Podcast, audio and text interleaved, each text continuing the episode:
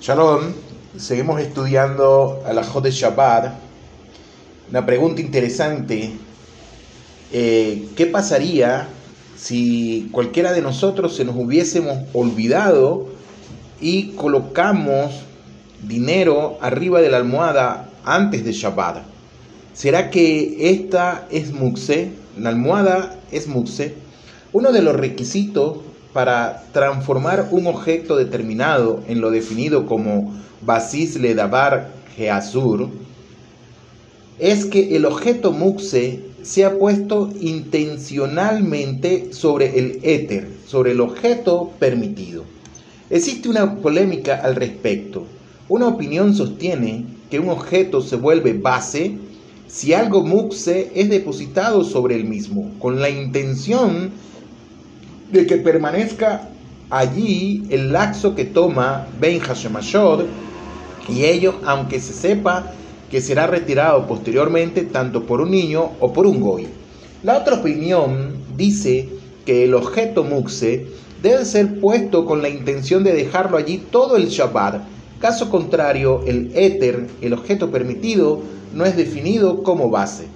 La Mishnah Berurá fija que la primera opinión es la que prevalece para la alajá, pero que en los casos que involucren una pérdida de plata se puede adoptar la segunda opinión. Por ejemplo, si hubiera plata en un bolsillo del saco a usarse en Shabbat y se tiene la intención de sacarla antes de Shabbat, el bolsillo no se convierte en Basisle Dabar e Azur.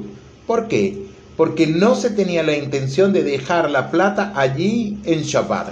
Por el mismo motivo, las monedas que se caen sobre las sábanas al vaciarse los, bolsillos antes de Shabbat no tornan a las sábanas en basis.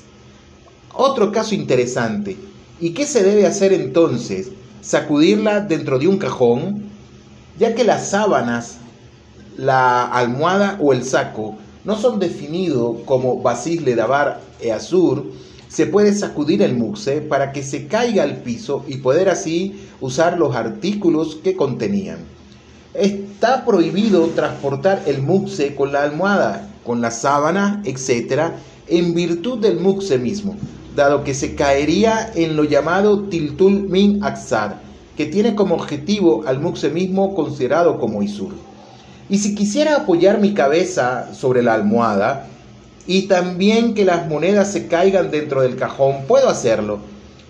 El rabí Akiva Eiger deduce de la opinión de Rashi que se puede llevar al muxe hasta donde sea necesario, pero no hasta donde uno quiera.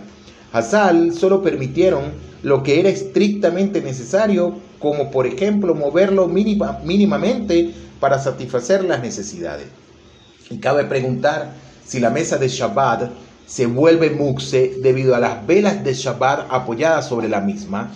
Un artículo muxe no solo afecta al objeto permitido, que es éter, que lo sostiene, sino que también a todo aquel objeto que lo ayuda o sirve. Puesto que la mesa sirve obviamente también a otros artículos, es definida entonces como, más, como basif, Cabe remarcar que salvo que se adopten determinadas medidas, se prohíbe mover los candelabros durante todo el Shabbat.